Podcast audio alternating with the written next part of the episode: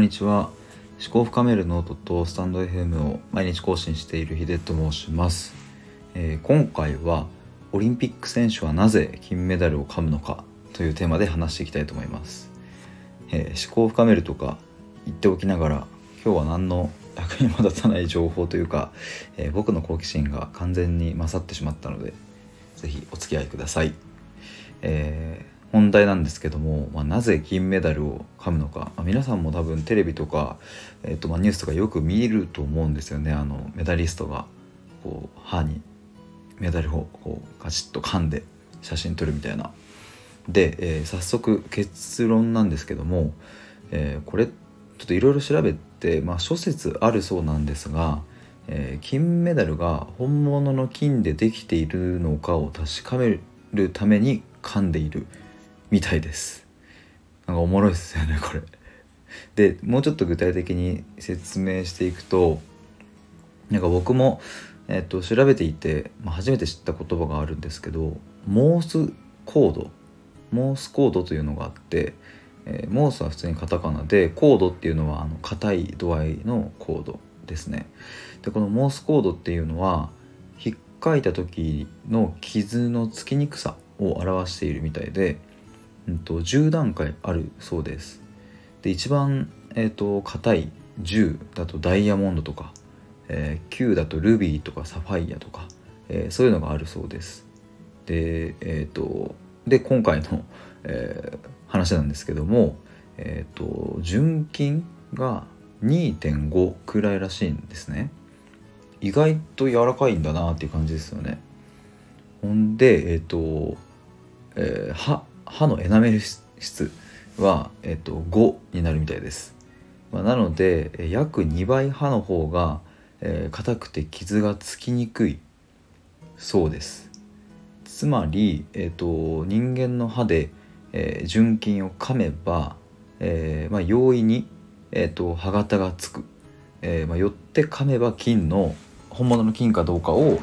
えー、判断できるというふうに、えー、昔の人は考えてい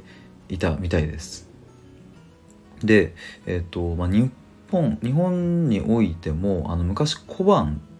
が、えーとまあ、使われていたと思うんですけどもこの小判も本物の金かどうかを見極めるために、えーと、缶で確認していた時代もあったみたいです。ちょっと本当かは分かんないですけど、ま、僕が調べた限りではそういう情報が出てきました。で、えっとまあ、この金メダルを噛むポーズ、えっと、皆さん、えー、知ってると思うんですけどもじゃあ一体一番最初にこう噛んだのは誰なのか、えー、みたいなのもちょっと僕は気になりましてですね、えー、それ調べてみたら、え出てきました、え1988年のソウルオリンピックの競泳で優勝したダンカン・ジョン・アームストロング選手、えという方が一番最初に、え金メダルを噛んだみたいです。えーと、競泳男子の 200m 自由形のオーストラリアの代表の選手だったみたいですね。まあ、一応ネット情報なので、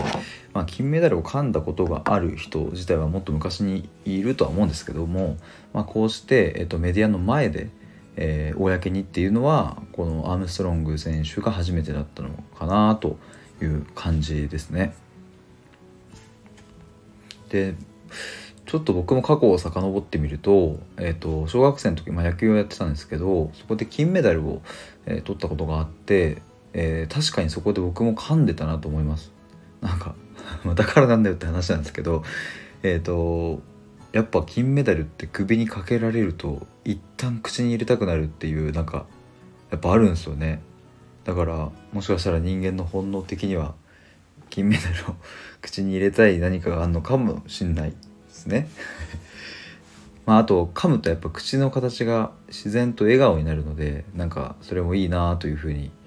思った記憶があります。で、まあ、最後にちょっと簡単に、えーと、まとめるとこれ僕、まあ、本当に好奇心のままに今回ちょっと調べた内容をただアップしてるだけなんですけどえっ、ー、とこれが本当大事だなってちょっと思いました。でこれなんでそもそもこの話題思いついたかっていうとテレビを見ている時に、えーと、昔の金メダリストの映像がバーって流れてきてでその選手が、まあ、誰か忘れちゃったんですけど、えーと、メダルを噛んでいたんですよね。であれ？そういえばなんでメダルって噛むんだろうってそのテレビを見て思ったのがきっかけです。まあ、今オリンピックがあのちょうどこれからっていうところなので、まあ、そういう特集みたいなのがあってそこで見たんですけどまあそのまんまちょっと僕も、まあ、調べないっていう選択肢もあったんですけどなんかもうちょっと謎に好奇心がちょっとこう、えー、爆発しましてこれは調べなきゃ ちょっとダメだっていうことで、えー、今回調べました。で、えーと、ちょっと抽象的な話なんですけども皆さんもその好奇心とかがこうバーってなんかこう盛り上がってきた時にそれそのままにしてますか？それとも、えーと調べたりしてますかっていうことなんですけど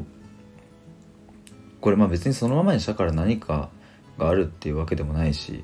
まあ、逆に調べたからまあそのいいことがあるっていうわけでもないと思うんですけど、まあ、僕あくまで僕の考えだとやっぱりそのその好奇心って、えーと、常にその新鮮なタイミングで、えーと、追い求めていった方がいいなというふうに思います。